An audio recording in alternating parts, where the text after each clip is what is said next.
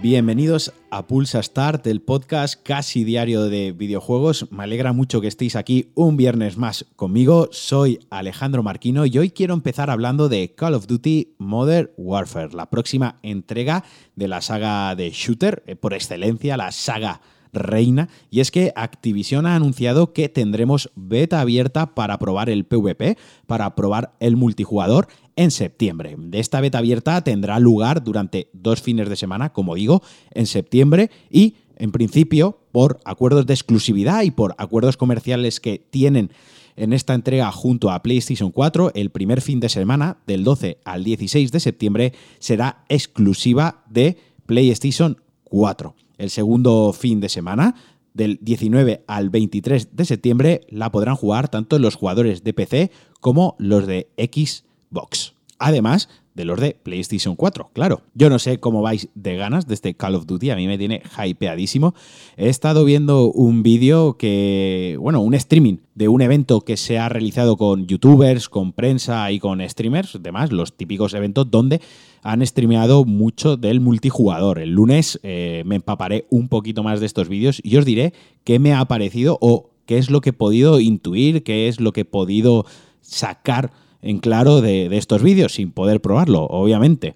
Pero bueno, ya nos podemos hacer una idea de cómo va a ser el juego. Yo tengo muchísimas ganas, llega el 25 de octubre, lo tengo ahí apuntadísimo en mi agenda, ya está hablando con mis amigos a ver cuál se lo va a pillar, porque mi motivación principal es el, el online. Quiero volver a sentirme un chaval y quiero intentar volver a realizar esas partidas con 20 bajas y, 30 y 40 que alguna vez me salían. Pero bueno, no me enrollo más con mis batallitas de abuelo cebolleta. Como digo, 25 de octubre se lanza Call of Duty Modern Warfare. Quien quiera probar el multijugador, pues en septiembre habrán betas abiertas.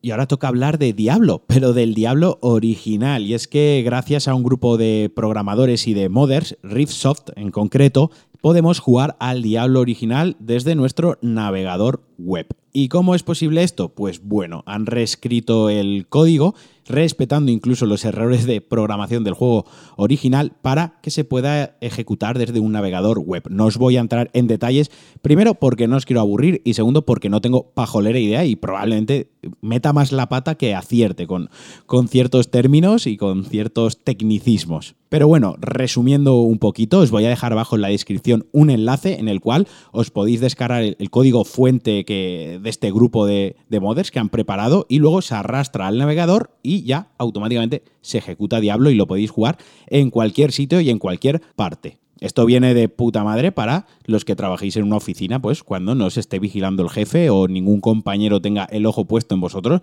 pues echáis ahí un diablo tan ricamente. Os recuerdo, os dejo bajo el enlace en la descripción para que os podáis bajar este código fuente y que podáis jugar a Diablo en vuestro navegador. A mí me parece algo bastante curioso, bastante interesante. Alguna partida le voy a echar y, pues bueno, para probarlo no está mal. Como curiosidad, está bastante chulo.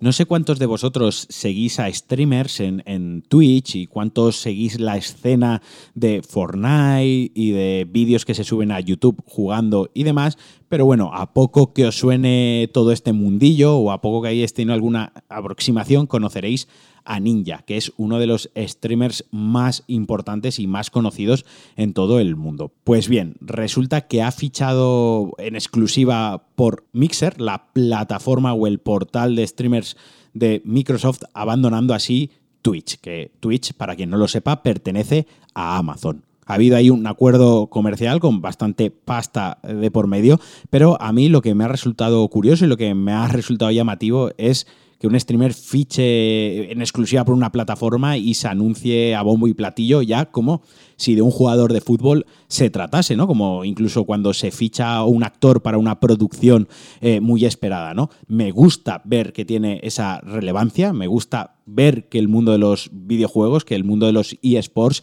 y de las retransmisiones en directo se empieza a tomar de una manera mucho más seria, sobre todo a niveles empresariales y a niveles económicos. Eso significa que al final tiene una repercusión real, que la gente le interesa, que a las empresas les interesa y como digo, me parece muy, muy interesante. Veremos si esta maniobra realmente es beneficiosa para Mixer y también para el propio Ninja. A ver si en este cambio o en este traspaso a otra plataforma no pierde audiencia, no pierde suscriptores. Porque si bien tengo la impresión de que esta industria y que sobre todo el mundo de los streamings, como digo, está madurando mucho y se está, y se está asentando, perdón, creo que la audiencia potencial y los consumidores habituales de este contenido todavía no son lo suficientemente maduros y no me refiero a una madurez de edad ni una madurez de educación, hablo de una madurez como mercado o una madurez como target o como consumidores.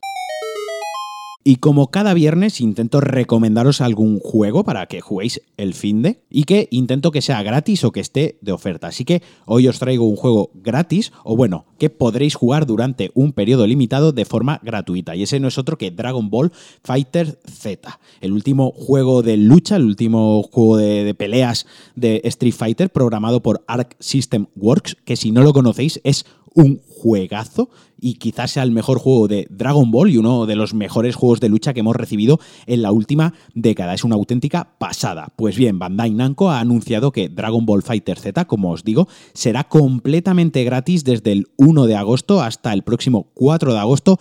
Eso sí, solo en Xbox One y en Steam. Todo esto es por motivo del torneo Evo 2019 del que os hablé hace unos cuantos programas, donde este año pues este juego de lucha tendrá bastante presencia y bastante importancia. Para quien no lo haya jugado, recomendadísimo no tenéis excusa, va a estar gratis. Bueno, la única excusa es que no tengáis ni PC ni Xbox One. En tal caso, debéis comprar el juego. De verdad, es una delicia a nivel de animaciones, a nivel estético, es como estar viendo la puta serie, pero es que luego a nivel de combate es súper profundo, pero con un sistema muy accesible.